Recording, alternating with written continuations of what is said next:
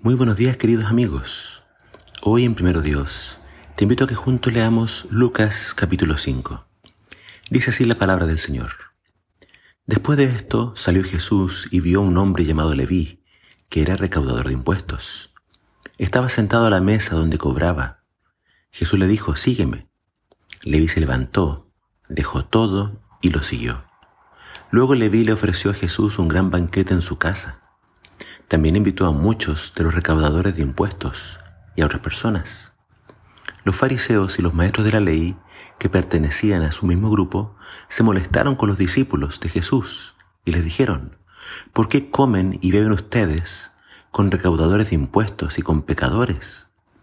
Jesús les contestó, los que están sanos no necesitan médico, sino los enfermos. Yo no he venido a llamar a los justos para que se arrepientan, sino a los pecadores. Algunos le dijeron a Jesús, los discípulos de Juan y los discípulos de los fariseos ayunan y oran mucho, pero los tuyos se la pasan comiendo y bebiendo. Jesús le respondió, ¿acaso pueden ustedes hacer que los invitados a una boda ayunen mientras el novio está con ellos? Va a llegar el día que les quiten al novio, y entonces sí ayunarán. Y les contó esta parábola. Nadie le corta un pedazo de tela a un vestido nuevo para remendar un vestido viejo. Si lo hace, echa a perder el vestido nuevo y el retazo nuevo no se verá bien en el vestido viejo. Tampoco nadie echa vino nuevo en odres viejos. Si lo hace, el vino nuevo hará que revienten los odres. El vino se derramará y los odres se echarán a perder. Por eso el vino nuevo se debe echar en odres nuevos y cuando alguien probó el vino viejo, ya no quiere beber el nuevo, porque dice el añejo es mejor. En este pasaje encontramos las objeciones de los fariseos a las prácticas de Jesús y de sus discípulos. Los fariseos estaban observando de cerca cada paso que daban Jesús y los suyos. Cuando Jesús llamó a Leví Mateo para que se convirtiera en su seguidor, ellos tuvieron que haber quedado muy choqueados. ¿Por qué invitaría Jesús a un vil cobrador de, impuestos para que lo siga? Los cobradores de impuestos tenían una pésima reputación. Eran considerados lo más bajo en la escala social. Y aquí vemos a Jesús llamando a uno para que sea su seguidor.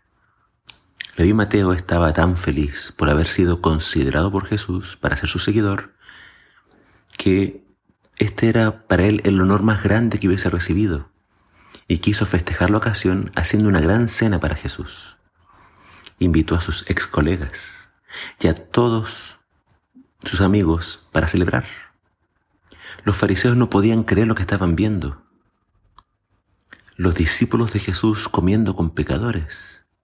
Fíjense que la crítica no se la hicieron directamente a Jesús, sino que se la hicieron a los, a los discípulos. Los fariseos estaban buscando desestabilizar el movimiento de Jesús al sembrar dudas entre los discípulos acerca de las prácticas de su maestro. Pero Jesús los confrontó y les dijo, yo vine a llamar a los pecadores al arrepentimiento.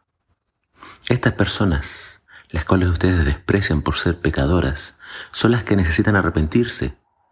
Yo vine a buscarlas a ellas. Ellos necesitan un médico. Yo vine a traerles sanidad.